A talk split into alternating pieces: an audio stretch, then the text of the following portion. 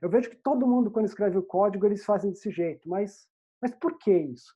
É, eu acho que se você tiver essa curiosidade de entender o que você está fazendo, isso vai possibilitar que quando a receita de bolo não funciona, você consiga ir lá e resolver o problema, você sabe por que, que não está funcionando. Você ir para uma universidade ou para um code camp, qualquer coisa do tipo, esse, esse é o primeiro passo. Você ter a paciência de sentar ali e passar por todas aquelas aulas, passar por aquela fase de aprendizado, onde parece que você não sabe fazer nada, você mal entende, esse é o segundo passo. Agora, de todo mundo que sai dessa fase, você vai estar num mar de pessoas que todo mundo meio que coda do mesmo nível, que todo mundo passou pelas mesmas experiências. Se você for o cara que sabe resolver problema, você é aquele cara que entende o porquê que tem um bug, você consegue traquear o bug, encontrar, ou se o seu código está lento, você consegue entender por que que está lento.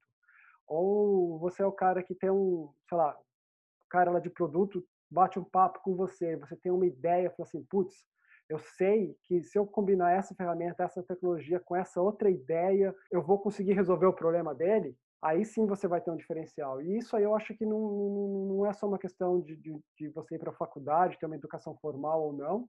Eu acho que é a questão de você ver desenvolvimento de software da maneira certa. Você tem que entender o que está fazendo e não decorar. Eu acho que é isso.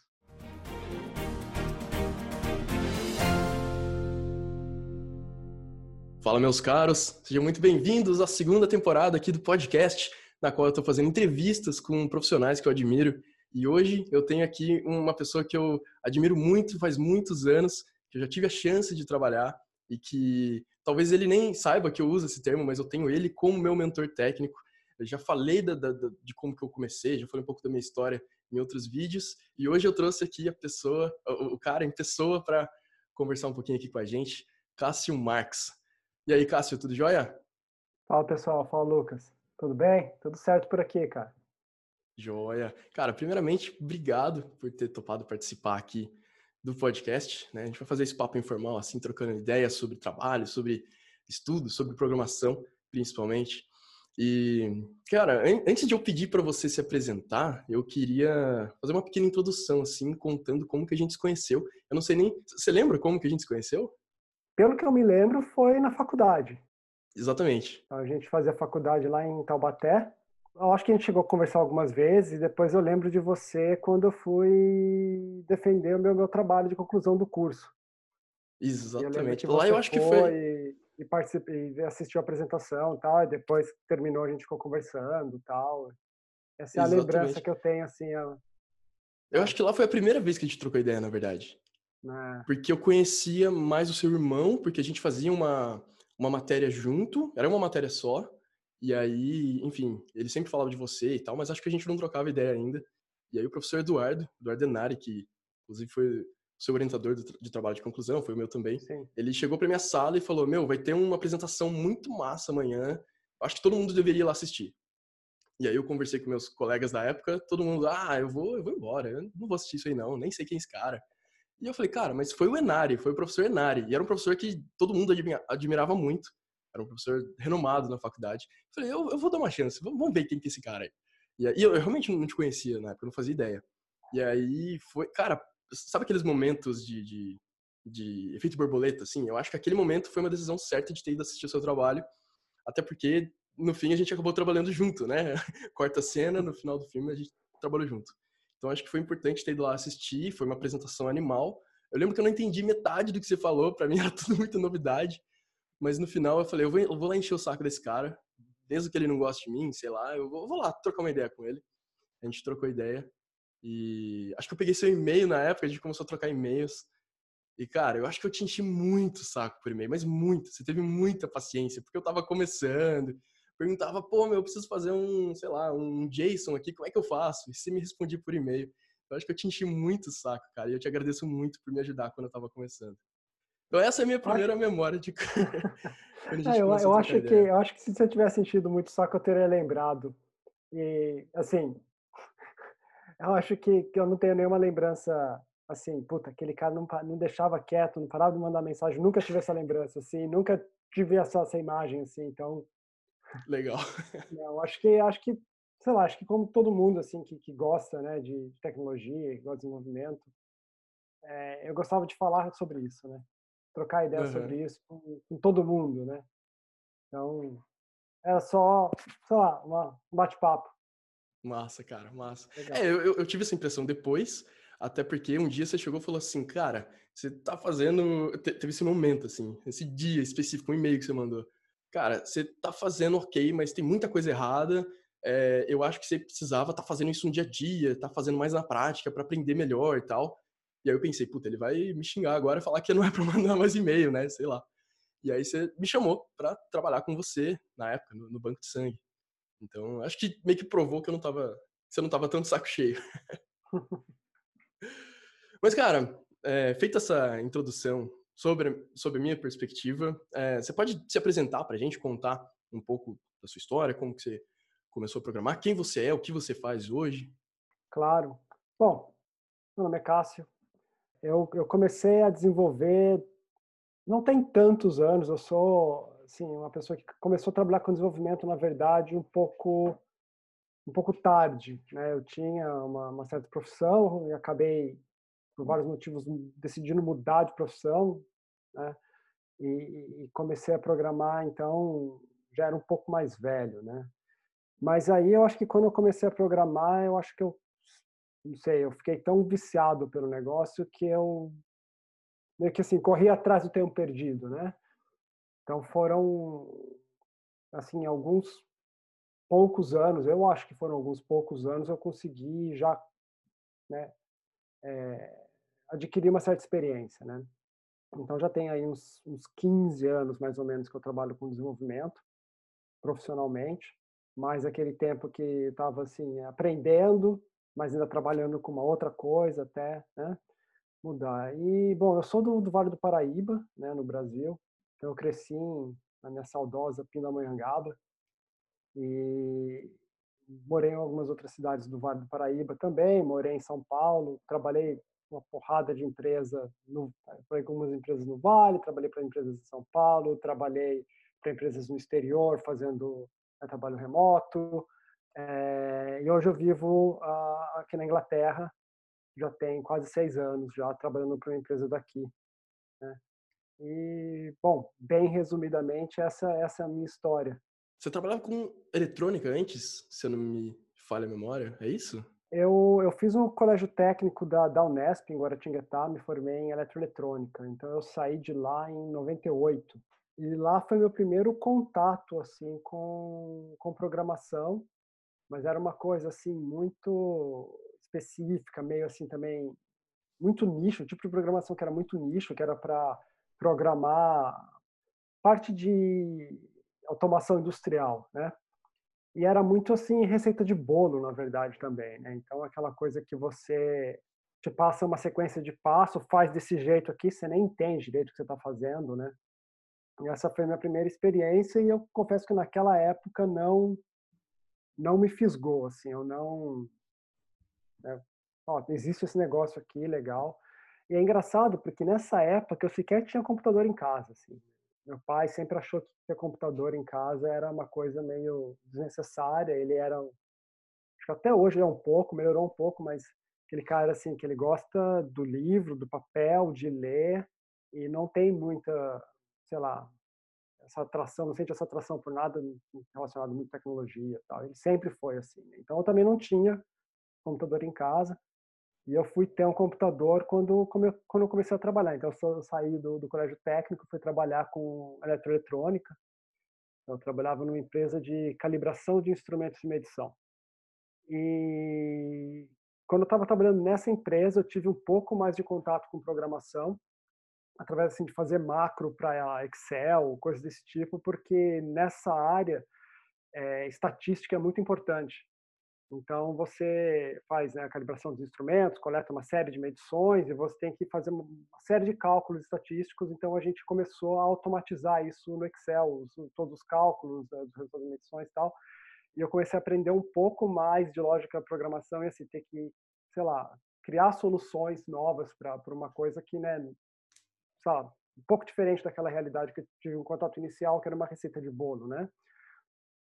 E, e aí, bom, trabalhei lá por, por uns anos e chegou aquela, aquele momento que eu já estava meio de saco cheio, motivos diversos, não, não, não queria mais trabalhar com aquilo. Eu tinha um amigo que, com quem eu tinha uma banda e ele fazia computação científica na Universidade de Taubaté. E eu ia na casa dele, às vezes, tal, né? Tinha ensaio da banda, aí eu ficava por lá, dormia na casa dele e tal. E, e ele era super, assim, bitolado em programação, e eu chegava na casa dele, ele tava lá codando uns negócios em C, eu ficava, puta, que, que, é isso, né? Assim, né? Ficava lá olhando, ele na época usava Linux, e isso é muitos, muitos anos atrás, assim. Né. E aí eu comecei a conversar com ele e ele começou a explicar para mim, olha, o que, que, era o curso, o que, que ele estudava, o que, que eles viam, né? E aquilo eu comecei a ficar interessado, né? Assim, eu, foi um período que eu na verdade tive um gap entre a terminar o colégio técnico, né, que é o equivalente ao colegial, e entrar na faculdade, né? Então foi um intervalo aí de uns três anos mais ou menos, onde eu só trabalhava. Né? Eh, na época meus pais não tinham condições de pagar a universidade e aí eu com do, do, do trabalho eu entrei na faculdade e comecei a pagar, né, a faculdade. Claro, ah, curso um ano, se eu não gostar, eu paro, mas se eu também não fizer isso, eu nunca vou sair da situação que eu estava, né? E no fim, assim, eu peguei muito gosto, né? Na época o curso tinha um peso muito maior, acho que é, ciência da computação também é muito semelhante, computação científica era pior ainda, um peso muito grande de, de matemática, parte prática de, de, programação, você aprendia realmente a programar, era bem pequena, principalmente no primeiro ano, mas o pouco que eu tive eu, eu gostei muito. E aí eu comecei a, a, estudar muito por conta própria, por fora. Né? Então eu comprava livros, eu ia lá e falava com os professores e falava, putz, o que, é que vocês vão ensinar no ano que vem? e eu ia lá e pegava os livros da biblioteca, estudava sozinho.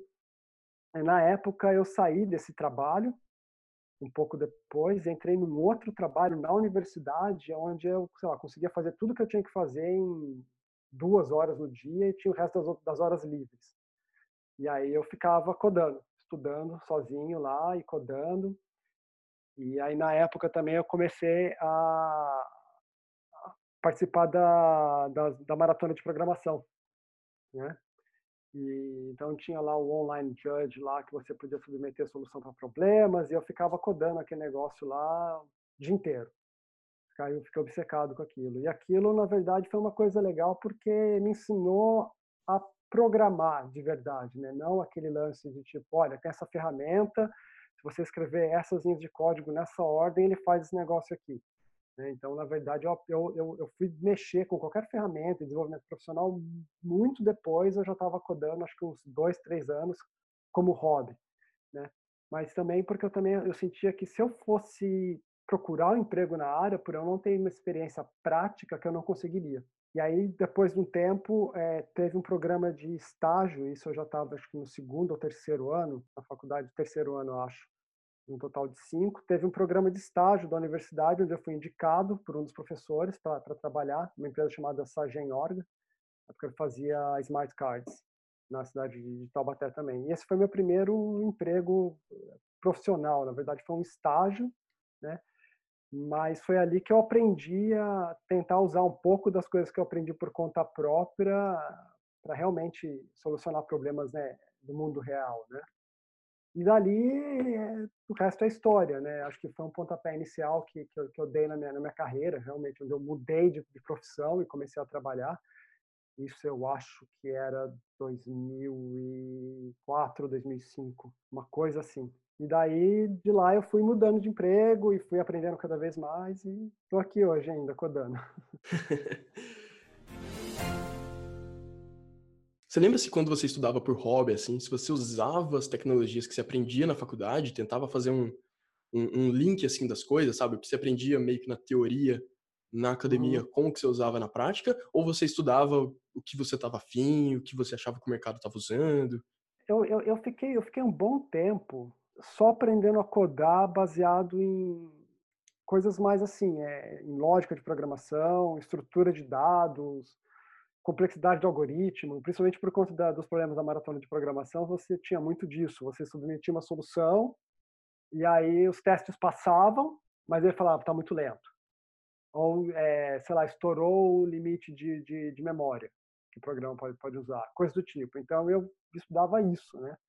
E aí, sim, tinha um paralelo direto com, com algumas matérias de complexidade de algoritmo, análise de algoritmo, estrutura de dados, esse tipo de coisa, né? Claro que que o que eu via na maratona, os programas, os programas da maratona, ia um pouco além do que você via no dia a dia na sala de aula. Né? E depois, quando eu comecei a estudar um pouco mais por conta, porque eu queria aprender Linux, aí sim eu comecei a ver um pouco mais desse paralelo, principalmente parte de sistema operacional, redes, esse tipo de coisa. Né?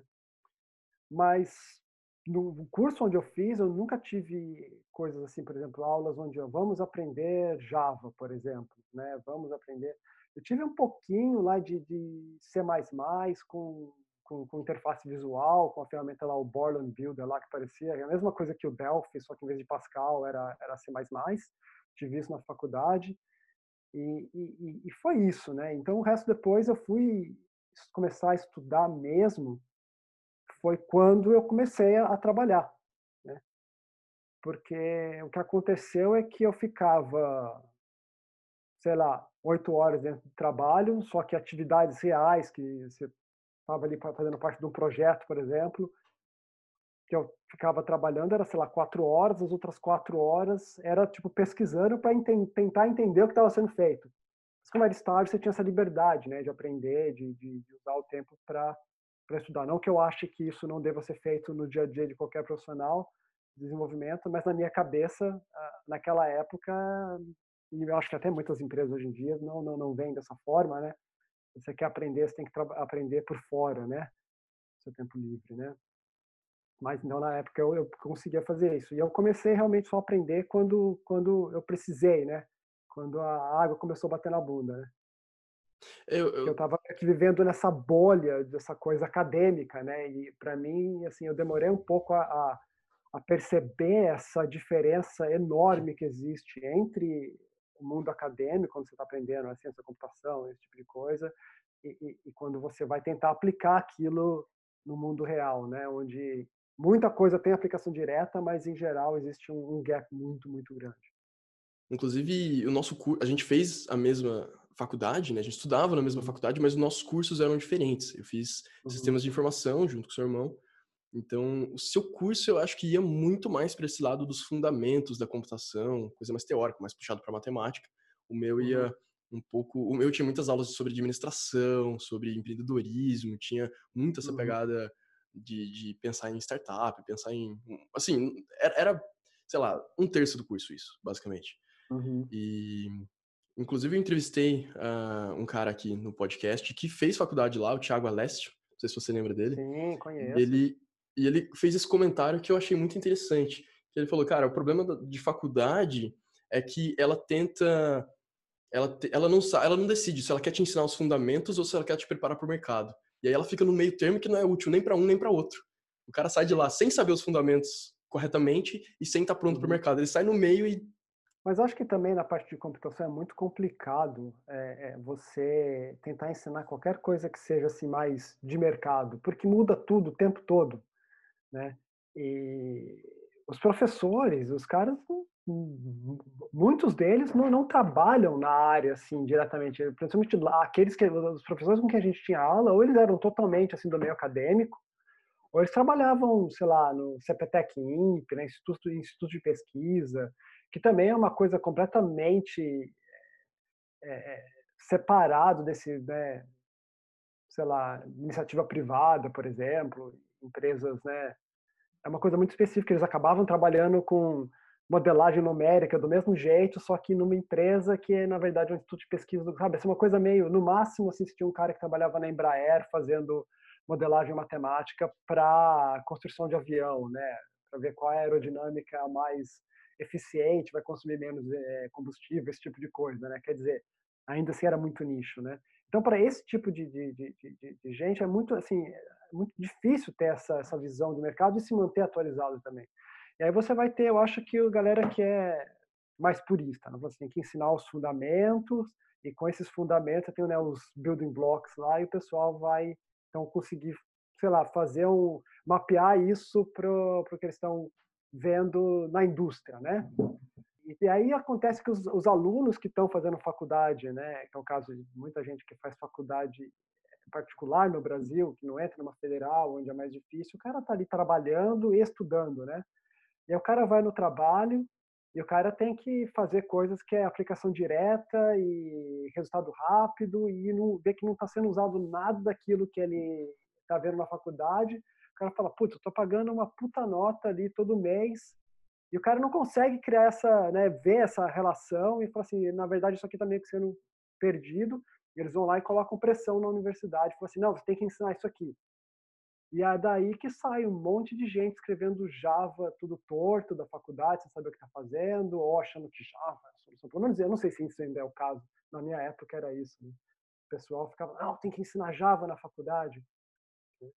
E quando Java, acho que na verdade já estava ficando um pouco, um pouco defasado, assim como quando começou o boom das startups, ninguém mais usava, né?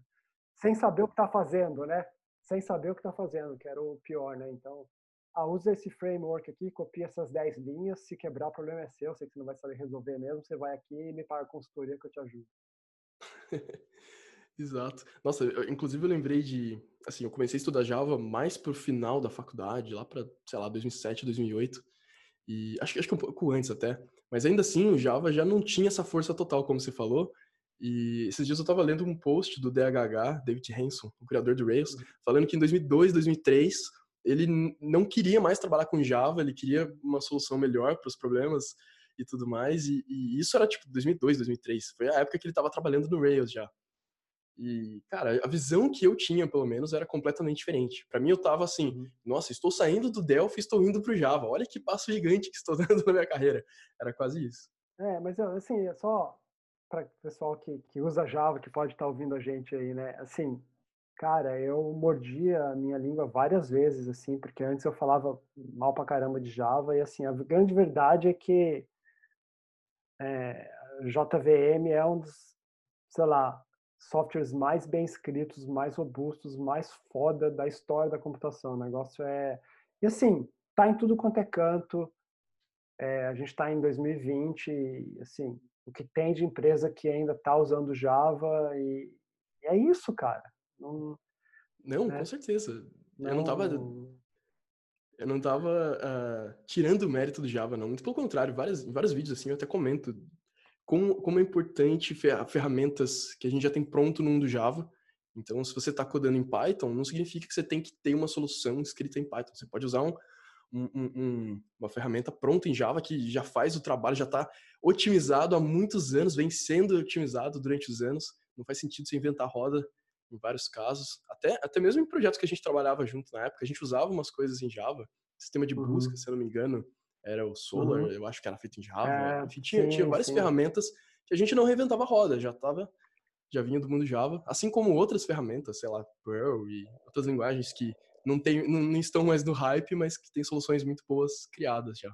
Sim, e cara, você estava falando de faculdade. Para você fazer faculdade para trabalhar com tecnologia, você acha que é ok? Você acha que é perda de tempo? Você acha que é fundamental? Cara, eu, eu, eu trabalhei assim com uma gama de pessoas diferentes, pessoas que tinham backgrounds bem bem distintos. Então, eu trabalhei com gente que, que fez faculdade é, é, particular daquela faculdade que todo mundo fala, putz, aquela faculdade é uma porcaria, e a pessoa era uma excelente profissional. Eu trabalhei com pessoas que fizeram faculdade é, federal, faculdades grandes, tipo, assim, de renome né, no, no, Brasil, e eram péssimos profissionais, e o inverso das duas coisas também, e trabalhei com gente que não fez faculdade nenhuma, e era assim, tipo, entre os, entre os melhores profissionais com quem eu já trabalhei na minha vida.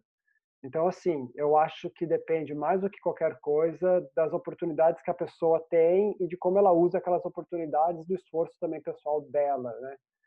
É, é eu, eu acho que a universidade, ela, pelo menos para mim, ela me deu muito embasamento, mas eu acho que é porque eu, sei lá, eu consegui, eu tive sorte de conseguir identificar das matérias que eu tive, dos professores que, eu, que, me ensinaram, quais eram as coisas que realmente valia a pena focar e as coisas que eu, que eu podia falar, putz, isso aqui ou eu estudo por fora ou não é tão importante e se eu precisar uma hora eu, eu corro atrás. Eu consegui focar um pouco. E a verdade é essa, eu acho que assim, se você se preocupa não em fazer faculdade ou não fazer faculdade, mas você se preocupa em entender o que que você está fazendo, quando você vê qualquer ferramenta, qualquer framework, e você fala assim, putz, legal, eu posso chamar um método aqui e eu posso, sei lá, ordenar essa lista de, de, de, de objetos, de coisas aqui. Como que isso funciona? Se você se preocupar em saber, putz, eu tenho esse, essa estrutura de dados, por que, que para esse determinado problema essa estrutura de dados é melhor? Eu vejo que todo mundo, quando escreve o código, eles fazem desse jeito, mas, mas por que isso? É, eu acho que se você tiver essa curiosidade de entender o que você está fazendo, isso vai possibilitar que quando a receita de bolo não funciona, você consiga ir lá e resolver o problema, você sabe por que, que não está funcionando. E isso é o que faz a diferença. Porque, assim, você, você ir para um, uma universidade ou para um code camp, qualquer coisa do tipo, esse, esse é o primeiro passo. Você ter a paciência de sentar ali e passar por todas aquelas aulas, passar por aquela fase de aprendizado, onde parece que você não sabe fazer nada, você mal entende, esse é o segundo passo. Agora, de todo mundo que sai dessa fase, você vai estar num mar de pessoas que todo mundo meio que coda do mesmo nível, que todo mundo passou pelas mesmas experiências. Se você for o cara que sabe resolver problema, você é aquele cara que entende o porquê que tem um bug, você consegue traquear o bug e encontrar, ou se o seu código está lento, você consegue entender por que está lento. Ou você é o cara que tem um, sei lá, o cara lá de produto bate um papo com você, você tem uma ideia, fala assim, putz, eu sei que se eu combinar essa ferramenta, essa tecnologia com essa outra ideia, é, é, eu vou conseguir resolver o problema dele. Aí sim você vai ter um diferencial. E isso aí eu acho que não, não é só uma questão de, de, de você ir para a faculdade, ter uma educação formal ou não. Eu acho que é a questão de você ver desenvolvimento de software da maneira certa. Você tem que entender o que está fazendo não decorar. Eu acho que é isso. Cara, excelente seu ponto. E eu acho que nem todo mundo enxerga isso tão naturalmente. E é por isso que é importante a gente ter um mentor, um mentor técnico. Inclusive, é por isso que eu te escolhi, cara. Porque foi com esses conselhos, com esses conselhos que eu acho que eu consegui dar um salto bem legal, assim, na minha carreira. Porque, assim, na boa, a gente começou a trabalhar, eu, putz, eu, eu, tinha, eu era estagiário antes, eu, basicamente, to, tudo que eu trabalhava com programação na época era basicamente fazendo tudo sozinho. A equipe era pequena, a gente estava migrando de um projeto, de uma tecnologia para outra, e eu estava uh, tentando ainda usar o Ruby na época, não, a gente não usava, a gente usava, uh, a gente estava migrando para Java, e eu já cheguei a trabalhar um tempo com Java, mas, enfim, eu estava perdido, assim, não tinha alguém para me orientar. O pessoal estava aprendendo junto comigo, o pessoal dessa empresa. Então, quando a gente começou a trabalhar junto, eu acho que você chegou e falou assim, cara, tá vendo isso aqui, ó? Esse aqui é o caminho que você tá indo. É, é mais ou menos assim. Você tá indo para cá, faz o seguinte, faz minha volta e vai para cá. Você tá indo na direção completamente errada, em vários aspectos. E várias coisas, assim, tipo, eu não fazia testes, você foi um cara que me influenciou muito a, a pensar em escrever testes. Eu nunca tinha nem ouvido falar, ou se tinha ouvido falar foi em alguma palestra, alguma coisa simples, mas nunca implementei. Quando a gente trabalhou junto, era, assim, a gente fazia o tempo todo, é, era, era parte mesmo do trabalho pensar em todos esses fundamentos que você falou, pensar, fazer as perguntas certas, fazer, tentar entender por que, que as coisas estão funcionando daquele jeito. E, cara, você, você me influenciou em, em, várias coisas boas, assim, que eu trago até hoje, assim. Usar o editor Vim, que inclusive eu não uso mais, mas usei por, sei lá, 10 anos. Uh... Traidor. pois é, não, não, não, uso mais, cara. Faz um ano já, mais ou menos. Eu tô usando o VS Code. E assim, eu, eu eu usava, na verdade, eu comecei a usar, na verdade, para gravar as aulas, porque o pessoal assistia eu, eu usando Vim e ficava, meu, o que, que esse cara tá fazendo, cara? Ele faz um Horyuken no, no teclado e sai um monte de coisa e ninguém entendia. E eu falei, bom, tá bom, para gravar os screencasts, para gravar as aulas, eu vou usar um editor mais fácil de, de entender o que eu tô fazendo. E, cara, acabou que eu gostei. Várias coisas, assim, que eu tinha problemas para resolver no Vim eu resolvi no VS Code. E eu falei, cara, mas por que, que eu tô usando o Vim, sendo que eu tô gostando do outro? E eu parei não, com é. essa, essa coisa de fanboy, assim, não, porque eu sou Vim, então eu sou superior. Não, cara, o VS Code tá funcionando melhor para mim, cara, e tá tudo bem. Claro, é isso aí, não, mas é isso mesmo. Até tava trocando ideia com a Kita um tempo atrás, e ele tá usando o Windows, e ele fala, cara, vem me julgar, cara, ninguém tem, tem... Ninguém vem falar nada, ninguém vem reclamar, eu uso o que eu quiser, pô. e eu tô na mesma pegada agora. Mas enfim, mas foi muito bom ter conhecido um editor diferente. Aí, quer dizer, não tem como não usar Vim, né, cara? Quem, quem acaba acessando o servidor em algum momento usa Vim. E, às vezes eu quero até editar uma coisa mais rápida, o, o Vim ainda. Ainda tem coisas que eu só consigo resolver no Vim, cara. Ainda não tem macros pro VS Code. Então, tem muita coisa que ainda. Passou, passou 10 anos ali acumulando, acumulando um monte de manha, né? Putz, total. É difícil, né? É. Total, cara, total. Mas enfim, fugir do assunto aqui, uh, eu só queria trazer aqui, assim, a gente acabou, você acabou me apresentando várias coisas interessantes para se aprender, para pensar, mais pensar do que fazer, né? Porque você não chegava e falava, meu, faz isso. Você chegava e falava, por que, que você acha que do jeito que você está fazendo está certo? Será que existe outra maneira? Vamos olhar para outra perspectiva. Então, é, esse tipo de pergunta eu acho que é importante, foi importante para mim, te agradeço por isso. E às vezes nem todo mundo tem, né? Tem alguém para mostrar o caminho. Então, é por isso que eu acho importante a pessoa encontrar um mentor, encontrar alguém que possa te mostrar o caminho das pedras, principalmente alguém que já esteja passando por isso, né? E você tinha muita experiência quando a gente começou a trabalhar, já tinha muita experiência, então foi, foi bem importante. Fico feliz e lisonjeado aí de, de ouvir isso, cara, de verdade. Você pode contar, resumidamente, para a gente como que, que você foi parar na Inglaterra, como que se foi essa emigração Acho que o último, último, a última empresa para qual eu trabalhei no Brasil foi a Baby.com, né? Então eu acordava todo dia de manhã lá para ir lá vender fralda, né? Um, era um e-commerce, né? Que a gente criou do zero, que vendia lá produtos para mães e bebês, né? E o time que foi formado para ser startup foi um time muito bacana, foi um dos melhores times com que eu já trabalhei assim, na minha vida, onde assim, eu aprendi muito, mas muito mesmo, assim, tive assim, uma sorte enorme de, de ter conseguido entrar para esse time, ter tido contato com aquelas pessoas e o produto e tudo mais, né? E assim, naquela época eu já tinha assim uma coisa como sabe, uma coisa assim que me interessava assim, a ideia de, de morar fora do país, né? É, eu sempre conversava sobre isso com a minha esposa, tal, mas eu via isso como algo muito assim distante, sabe, aquele sonho, aquela coisa assim, meio que assim, ah, eu tenho que ser muito melhor do que do que eu sou para ter uma oportunidade dessa. Então na minha cabeça era muito isso que rolava. Aí você viu o Caton saindo e falou: "Meu, se esse, se esse trouxa conseguiu, Não, cara, o que aconteceu é que, aos poucos, algumas pessoas que estavam no mesmo time começaram a, a, a ter algumas oportunidades de sair.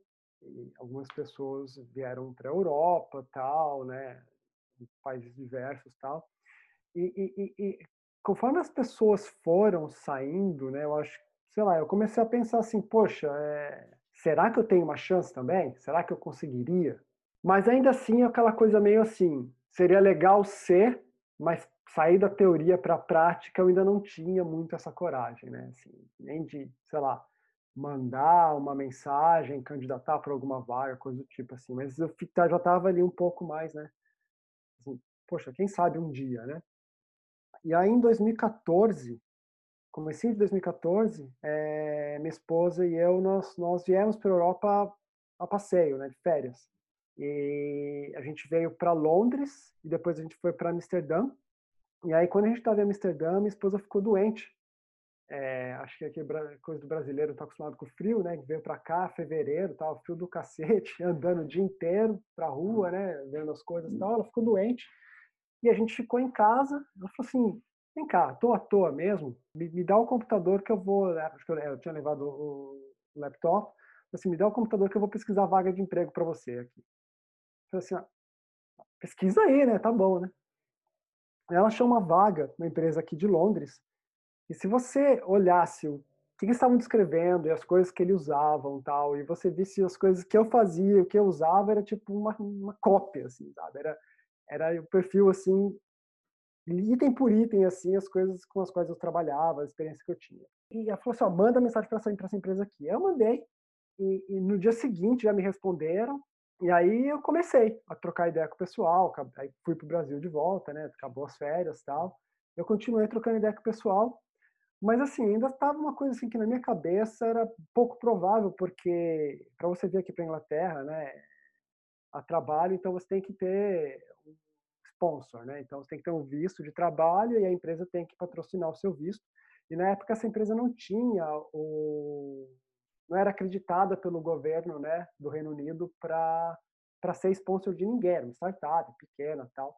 Mas aí a gente começou com os processos de entrevista, eu fui passando uma fase, outra fase, outra fase, outra fase, outra fase, e, e eles falaram assim, beleza, a gente deu entrada no processo lá, vamos ver se dá certo. Aí, e no fim deu, né? Eu tive que vir, vir para cá para uma para a última entrevista. Vim para cá, fiz a entrevista, tal, deu certo. É, é, mas ainda ficou aquele lance assim, tem agora que ver se vai sair o, o esquema do visto, né? Então, saindo, aí saiu, aí eles tinham que deixar a vaga anunciada é, online e tal, publicamente, por um, número, um certo número de dias lá, né, para comprovar, olha, a gente tentou contratar alguém nativo, não conseguimos, por isso vamos ter que trazer alguém de fora, né? E aí entra o lance de você, da entrada em toda a documentação para o visto, né?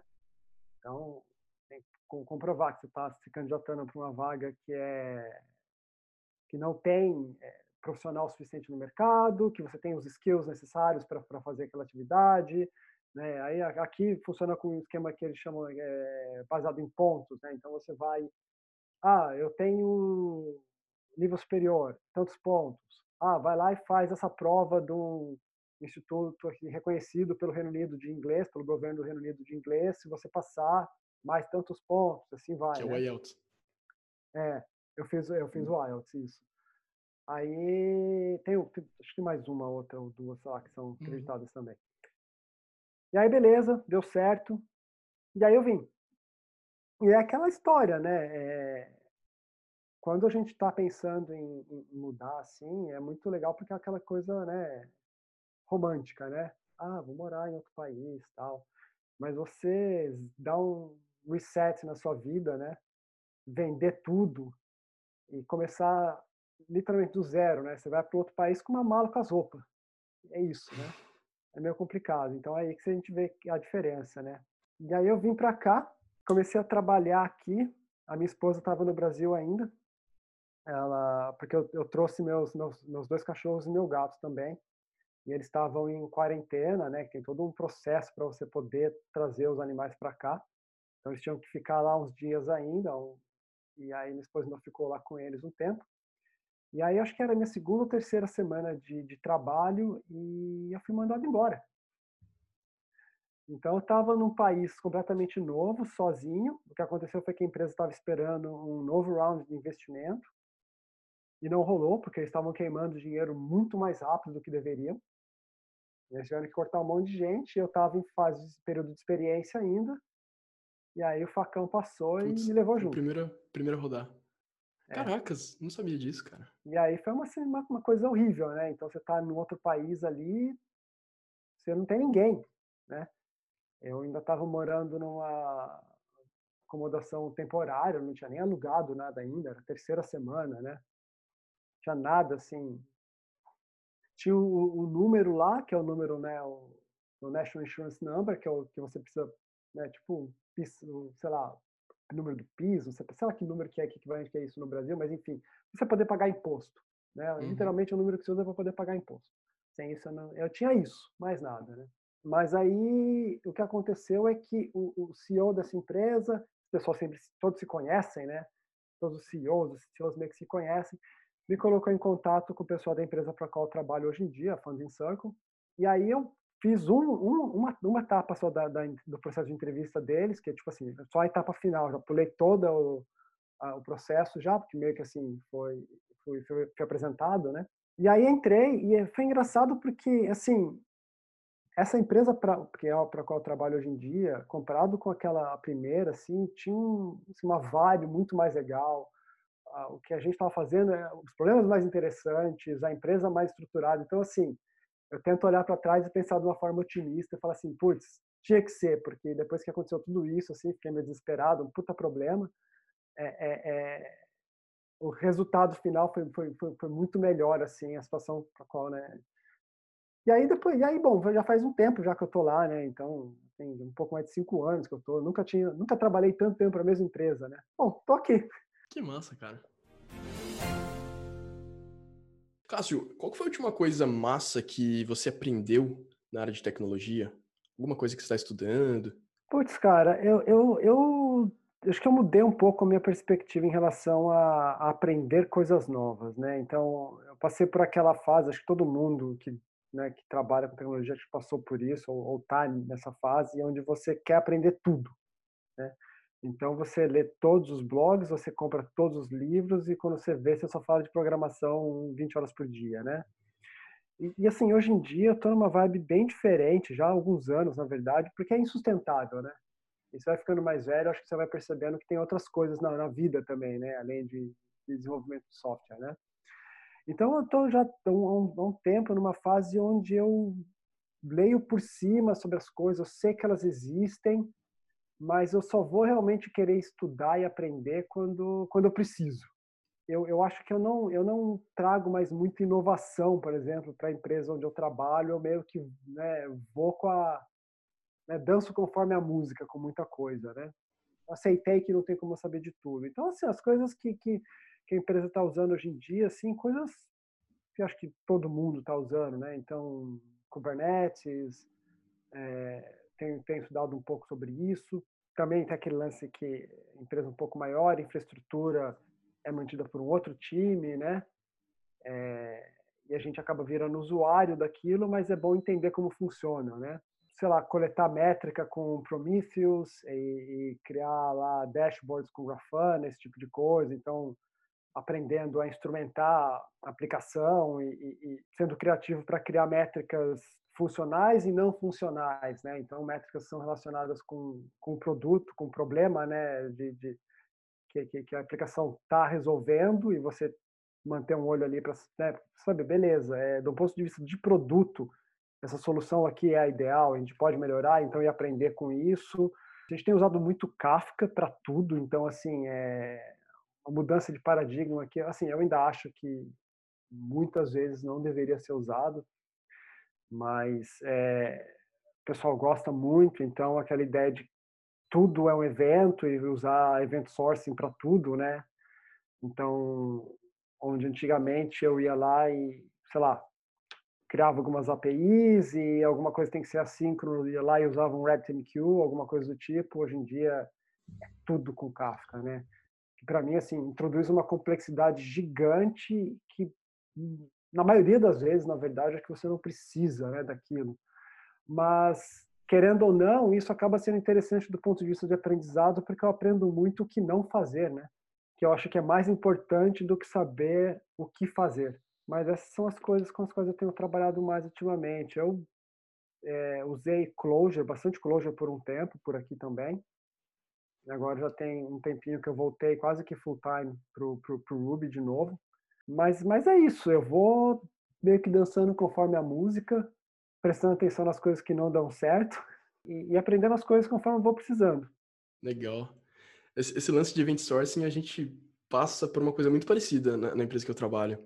Porque o padrão é usar event sourcing para tudo. O pessoal tem essa cultura assim de que event sourcing é a solução para todos os problemas. E na prática a gente sabe que não é. Conversando com os, com os desenvolvedores assim, muita gente não gosta, até porque tem implementações diferentes usando assim padrões diferentes. Então cada cada sistema tem o seu próprio event sourcing, o que não é muito legal. Mas eu, eu definitivamente aprendi muito sobre event sourcing. Eu tinha, eu tinha uma base muito teórica antes e agora como todos os temas usam, eu aprendi na marra, assim. Mas eu confesso que eu gosto, cara. Eu, eu gosto bastante da, da, abordagem em geral. Mas não é a solução para tudo, né? Tem hora que você não precisa usar e, enfim, já usaram. Às vezes, às vezes a gente está só uhum. mantendo o sistema e tem que continuar. Nem todo mundo gosta disso. Mas legal, cara. Você está usando várias coisas diferentes, várias coisas interessantes. E já que a gente está falando em, em, aprender coisas novas e tal, como que você, quando você precisa aprender uma coisa nova, o que exatamente você faz? Você costuma buscar livros? Você costuma procurar só coisas na internet, blog posts? Você costuma ir em meetups? Ou, sei lá, escutar podcast, vídeo no YouTube? Você tem alguma, algum caminho meio que padrão que você segue? Cara, eu, eu tento ficar de olho em alguns, alguns blogs que eu sigo já faz tempo, já, tipo mailing lists, assim.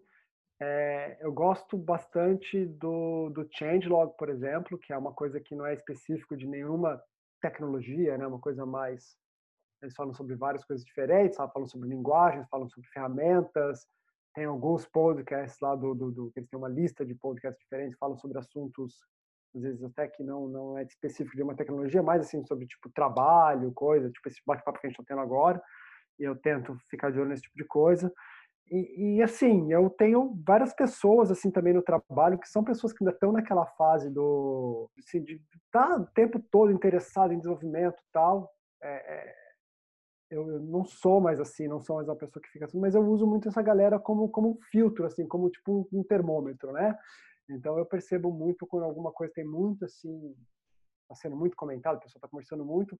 Eu, em geral, eu vou, pesquiso alguma coisa online, acho alguma documentação online e, assim, só, né, dou uma ali, uma, entendo, assim, por cima, né, o que, que é isso aqui, para que, que serve, é, se eu tiver que comparar isso com alguma coisa que eu já sei, eu consigo comparar, ah, isso aqui é semelhante a essa outra tecnologia ou essas outras duas outras tecnologias aqui juntas. Eu tento criar meio que esse modelo mental do que, que é aquilo. E aí eu guardo isso ali e assim, beleza. Se eu precisar, eu sei que existe, eu sei que né, é uma potencial solução.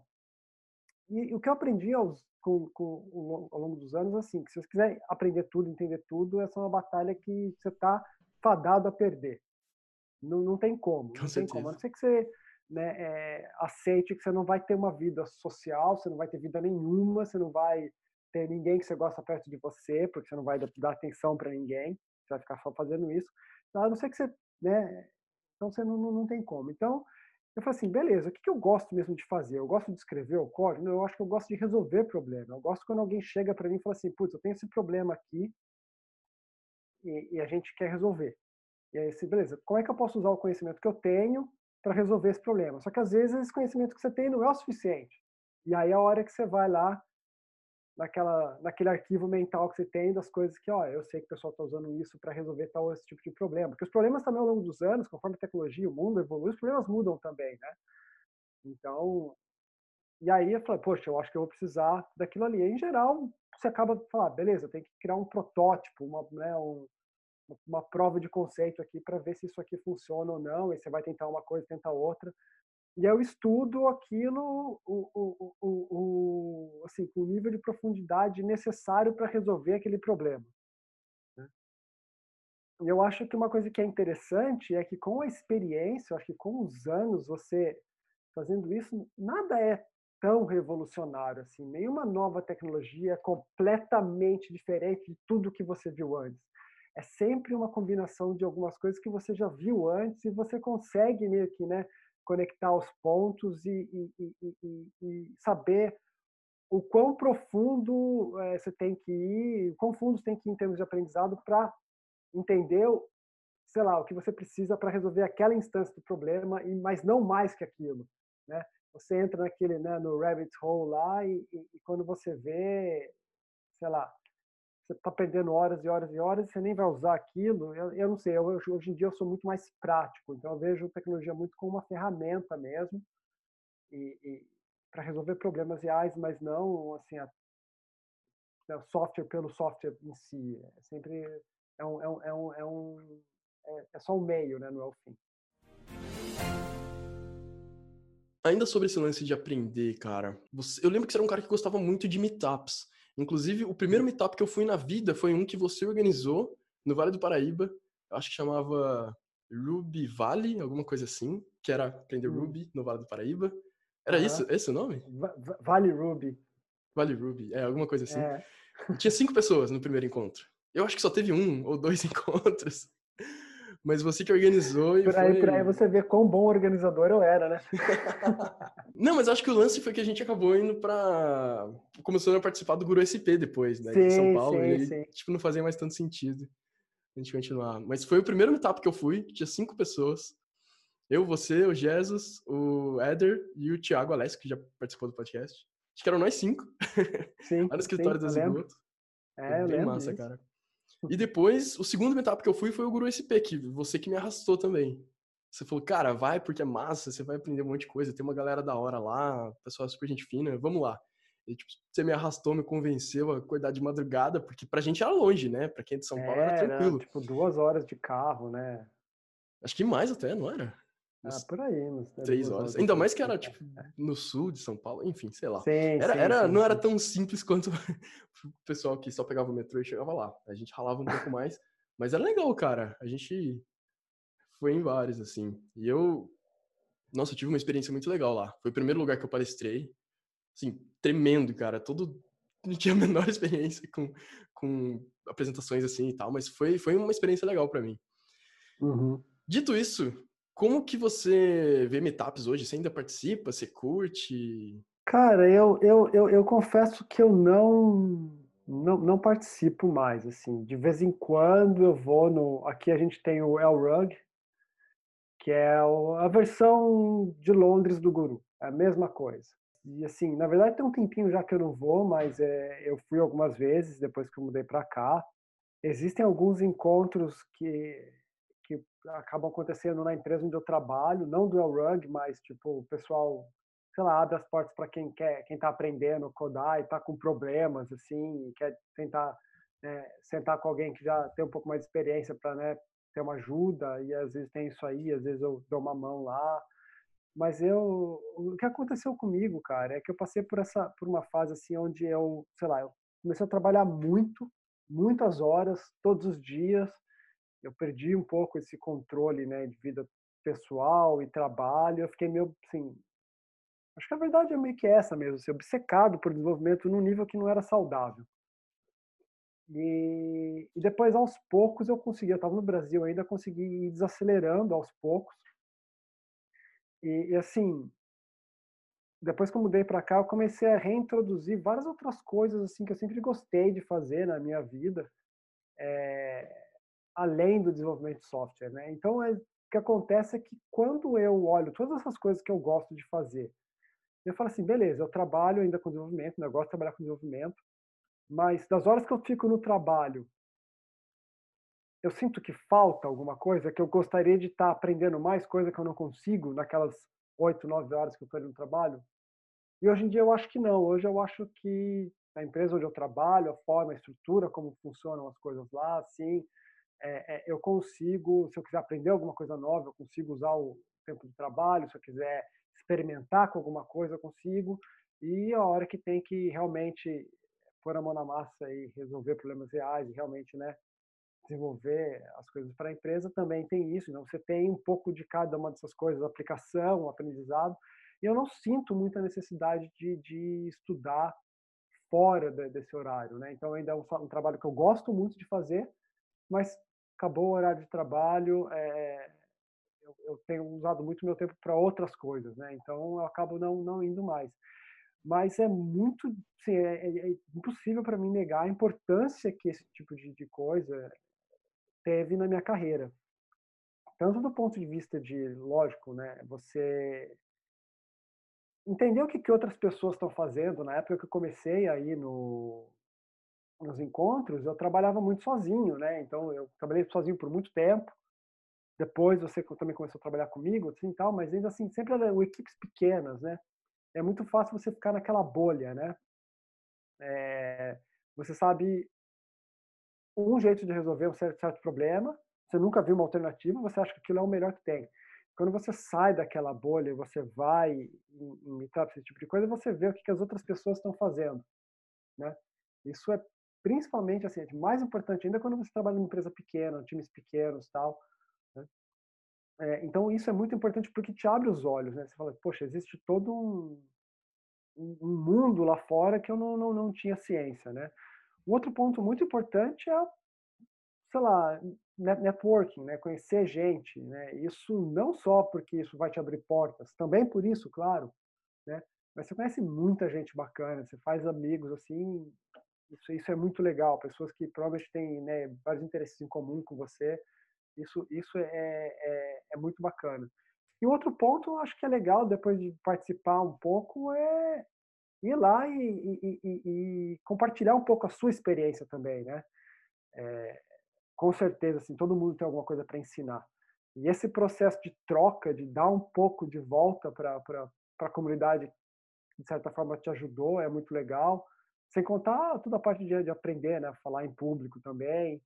passar por esse processo todo. Então, assim, eu acho que é uma coisa muito legal. É, eu não participo mais tanto pelos motivos que eu descrevi, mas assim é inegável que teve uma uma importância muito grande na minha carreira. Massa, cara. Massa, eu me identifico muito com isso. Foi foi bem importante para mim também, apesar de eu também não participar mais. De vez em quando assim eu vou em alguns, mas é uma coisa bem esporádica hoje em dia. Acho muito massa esse lance de você conseguir separar o ambiente de trabalho, a vida pessoal, né? Você é, usa alguma técnica de gerenciamento de tempo, de gerenciamento de, de tarefas, tanto para coisas pessoais quanto para o trabalho? Sim, comigo que o que realmente funciona é uma coisa que eu já uso há anos, é a coisa mais low-tech do mundo, que é mandar e-mail para mim mesmo.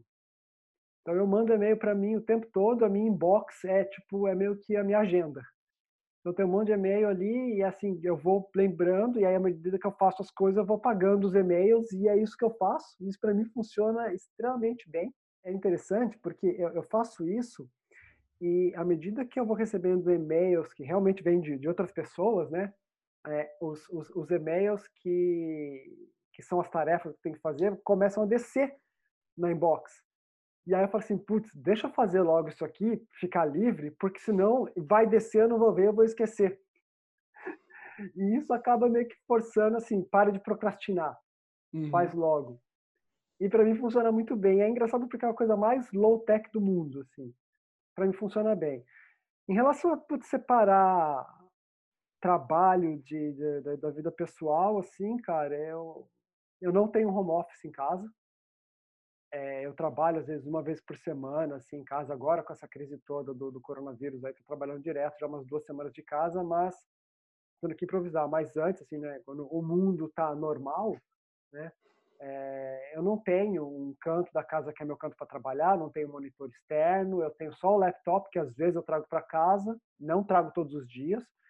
Eu mal tenho coisa de programação, o que eu tenho está completamente defasado no meu, no meu computador pessoal.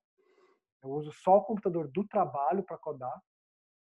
E aí, aí fica fácil, porque fala assim, putz, eu vou codar tal coisa. Nossa, mas aí eu vou ter que configurar tudo. Ah, não, deixa quieto, amanhã eu faço o computador do trabalho. A primeira coisa que eu faço em casa é quando às vezes eu compro um livro, alguma coisa que eu quero aprender, que eu estou interessado, aí eu tenho o livro, papel, que é exatamente para não ficar na frente do computador, e aí eu leio alguma coisa sobre, sobre tecnologia tal em casa, mas é isso.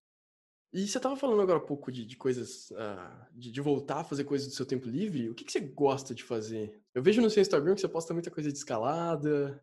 É, então, eu quando era, quando era mais novo, assim, eu comecei a andar de skate, eu era bem novo, né? Então, eu lá, comecei a andar de skate, eu tinha uns 7, 8 anos, assim, e por boa parte da minha vida, skate sempre, sempre foi uma coisa muito, muito importante, né? E eu sempre ouvi muita música também, sempre gostei muito de música, de colecionar disco, né, vinil, CD, e descobrir banda nova, e pesquisar coisa nova, e né, é, falar sobre música com, é, com, com, meus amigos, e, poxa, o que, que você está ouvindo? Você conhece essa outra banda aqui?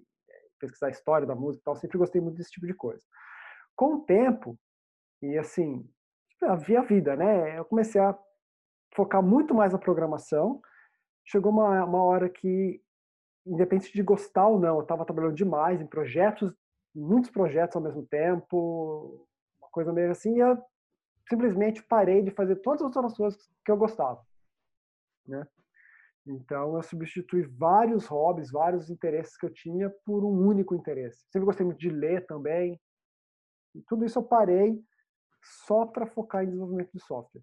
E não é uma coisa da qual eu me arrependo, porque eu, sentia prazer naquilo que eu estava fazendo, né? Mas com o passar dos anos eu comecei a sentir falta dessas outras coisas, né? E o fato de eu também estar trabalhando demais e todo aquele estresse de trabalho, porque por mais que você goste daquilo que você faz, se você faz demais, deixa realmente se torna aquele trabalho, aquela obrigação, é coisa maçante. E aos poucos é, eu fui diminuindo, né, desacelerando essa parte do trabalho e aí, quando eu me mudei para cá também, é, eu percebi que a, a empresa para qual eu trabalhava não precisava realmente ficar, é, sei lá, me matando e gastando tantas outras horas. Então, eu comecei a resgatar alguns desses hobbies, né? Acontece com o skate que aqui é, eu cheguei aí nas pistas várias vezes, mas aí começou a rolar um lance que é meio assim, é, poxa, diferença de idioma, diferença de cultura e diferença de idade, né? E eu fui várias vezes na pista, assim, dezenas e fiz pouquíssimas amizades. E aí, assim, eu gostava de andar de skate, ainda, ainda gosto muito do esporte, mas assim meio que perdi aquele né, eu ainda via muito assim como era quando eu era mais novo e andava no Brasil né com os meus amigos amigos que eu tinha lá de décadas tal e não consegui né criar isso aqui eu voltei a, a colecionar música colecionar vinil tal disco e é uma das coisas com as quais eu mais gasto meu tempo meu tempo livre que lance de você parar o que está fazendo, colocar um disco para tocar e assim você não está fazendo nada, não é música que está tocando com o background, uhum. você está ouvindo música, né? É uma coisa que eu sempre gostei muito. Hoje em dia eu tempo, tenho tempo para fazer. Eu, morando aqui eu tenho acesso a um monte de, de vinil que eu não tinha acesso no Brasil, que era caríssimo por ser importado e tudo mais. Aqui eu tenho acesso, então vou que comprar. Então eu gasto bastante, não gasto, mas eu uso muito meu tempo com isso, né? É, e aí eu descobri também a, o bouldering, né, a escalada. É uma coisa que eu fui assim um dia, porque minha esposa ficava insistindo comigo. E aí, na verdade, eu me apaixonei pelo negócio, comecei a ir. E é muito, muito legal, porque é uma coisa assim que tem o lance de resolver problemas. Você fala assim, putz, eu tenho esse monte de agarra nessa parede aqui, como é que eu consigo né, ir desse ponto para aquele outro, como é que eu consigo trabalhar meu corpo, qual é a sequência de movimento, como é que eu tenho que fazer. E tem o lance também do, do físico, né, que é um esporte, que eu sempre gostei muito de praticar esporte. E aí é interessante porque isso meio que teve o mesmo efeito que, que o skate tinha né, é, é, no passado, onde era aquele aprendizado, que você começa do zero, você não sabe nada, você começa a aprender e aquilo, e a mesma coisa que eu tive com programação também. Né? E aquilo te abre um monte de possibilidades. Você fala assim, nossa, isso é um, né? É, é muito legal, né? Você aprender uma coisa nova, pegar o gosto, e você fala assim, poxa, é, é, é difícil, mas eu estou conseguindo aqui devagarzinho, né? Então já tem aí dois anos e meio, acho que eu, que eu, que eu pratico já. É uma coisa que ocupa bastante do meu tempo. Felizmente não estou podendo ir porque não dá para viajar para ir fazer nada. É, os centros né, de escalada assim, indoor que também estão todos fechados. Então agora eu estou só fazendo alguns exercícios em casa. Mas é isso, eu voltei a ler bastante também, assuntos diversos, né?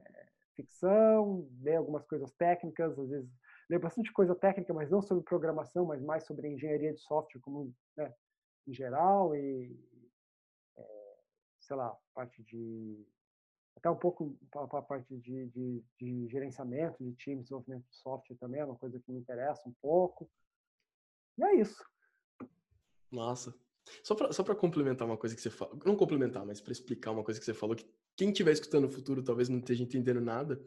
É, ele falou que tá tudo fechado, o, o negócio que ele faz, a, o lance de escalada indoor, tá fechado, porque a gente tá no pior momento do coronavírus. Então, tá tudo, tudo todos os lugares estão em lockdown, ninguém sai, tá todo mundo trancado em casa, se isolando para que esse vírus não se espalhe. Então, quem está escutando no futuro, é por isso que a gente está trabalhando de casa, tá toda essa esse esse dia a dia diferente, né?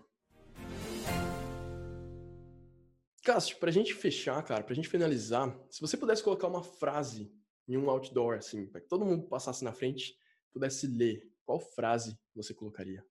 Putz. Acho que depende um pouco de como as pessoas vão interpretar isso, mas eu, eu ainda consigo sei lá, usar isso como, como, como regra de vida, assim, para mim funciona. Que é faça o mínimo necessário. Lei do menor esforço.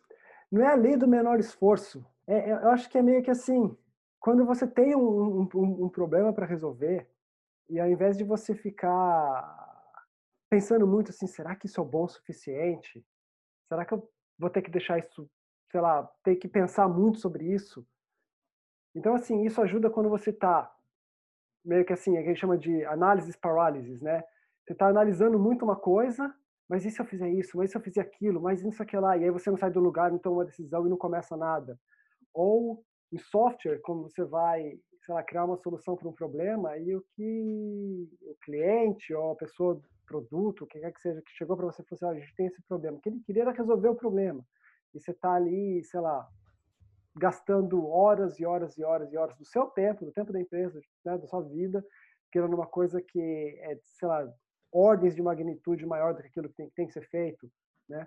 Então, eu acho que eu consigo mapear isso, assim, aplicar isso para a vida profissional e para a vida pessoal, né? É o tal lá do, do, do keep it simple, né? Eu acho que isso é...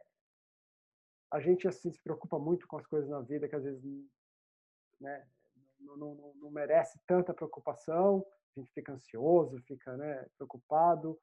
E no trabalho, já quem está falando de desenvolvimento de software, é, é o que me deixa mais frustrado acho que eu vou continuar assim até eu me aposentar, é ver pessoas, sei lá, criando soluções para problemas que são centenas de vezes mais complexas do que elas precisariam ser e usando software como como o, o fim e não como meio, né? Então, assim, use sempre a solução mais simples, faça sempre o que é mais simples, é, é, não se preocupe que as coisas vão dar certo no final. Se não der, aí você muda.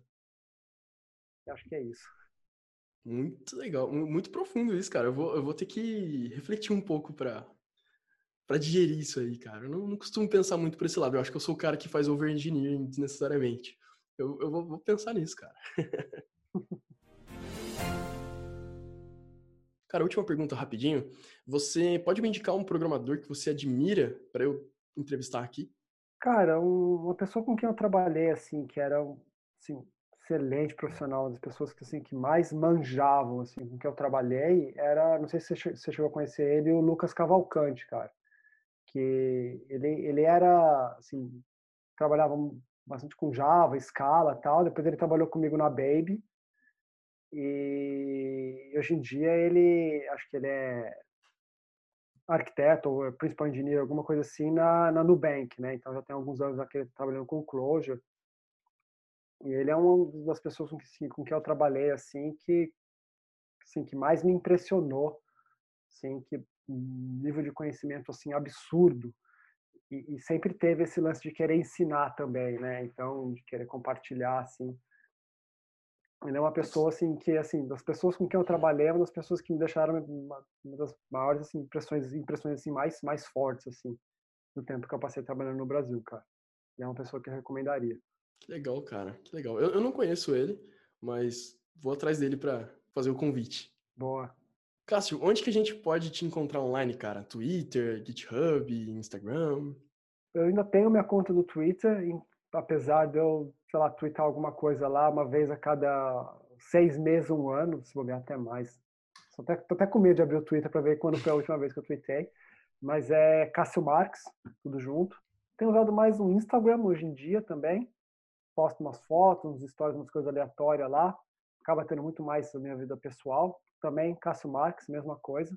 E assim é isso, cara. Eu não tenho mais muito uma presença online muito forte. Tinha blog, tinha uma conta do Twitter onde eu tweetava bastante coisa. E hoje em dia eu não, não tenho mais nada, assim, né? Tá tudo meio que inativo.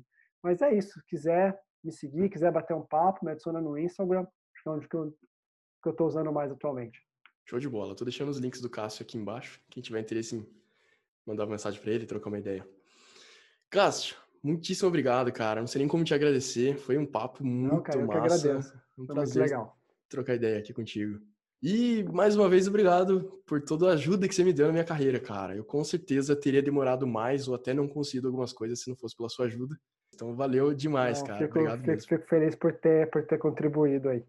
Valeu, brother. Valeu, Lucas. Abraço. Abração. Valeu. Tchau, tchau. Tchau.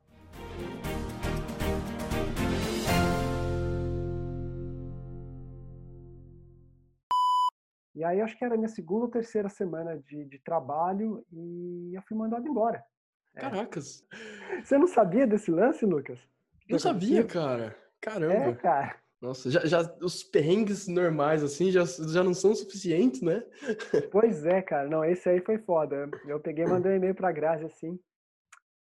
Então, fui mandado embora. E ela no Brasil lá. Como assim? Como? Foi do nada, assim, foi do nada. Um dia vou pro trabalho, tenho emprego tal, terminei do trampo, fui para casa, no outro dia chego de manhã, 10 da manhã, recebo a notícia. Vixe, cara, nossa. É, eu, eu com certeza eu ficaria desesperado, cara. Eu imagino que você tenha ficado também. Ah, fiquei, né? Pelo menos né? por um tempinho. a gente passou uns perrengues aqui também, cara. Assim, coisas que você não prevê, né? Tipo, primeiro dia a gente tava alugando, a gente ficou de favor durante. De favor, não, né? A gente tava pagando um, um, uma família pra gente ficar lá, um casal. A gente ficou na casa deles uhum. durante umas duas semanas. Aí a gente conseguiu sair o aluguel da, onde, da casa que a gente ia morar. E aí a gente chegou lá e a gente não tinha nada. Tinha só as malas. Uhum. Então é. onde que a gente vai dormir? A gente precisa de um lugar para dormir, não, só tinha o chão. Vamos sair, a gente compra um colchão inflável e sei lá, a gente, amanhã a gente decide direito. E cara, a gente não sabia que tava tudo fechado. Acho que em, em Londres também é parecido, né? Tipo, meu, aqui dá 5 horas, 6 horas no máximo, as lojas fecham. Nem é, farmácia fica fecha, aberta. Fecha cedo, é. É, fecha hum. cedo. Algumas farmácias fecham às 8 e tal, mas enfim, é, comércio fecha cedo, é. Né, então. Eu lembro que eu ainda perguntei, mas não tem farmácia 24 horas? E se eu estiver morrendo? Aí me falaram, se estiver morrendo, você vai pro hospital, pô. Você não precisa de uma é, farmácia. É, é, e é, é essa a cultura, é. Assim, você, não pode ir na farmácia e comprar o remédio que você quiser, né? É. Dá esse remédio aqui e tal. Não, você tem que ter tudo com receita, né? Então... Exato. E aí, no final das contas, não tinha o colchão, a gente não conhecia ninguém aqui. A gente tinha um cobertor, um edredom, gente colocou o edredom no chão, cara, e dormiu, sem travesseiro, é. sem nada. Assim, é uns perrengues que você passa no começo, né? É, então, é, mas é isso mesmo. Faz parte. E tem várias histórias dessa, cara, várias histórias. Ah, tem. Eu tenho um monte aqui, é. Idioma, coisa que você não entende, você aprende a fingir que tá entendendo as pessoas falando. Ixi, tem várias histórias.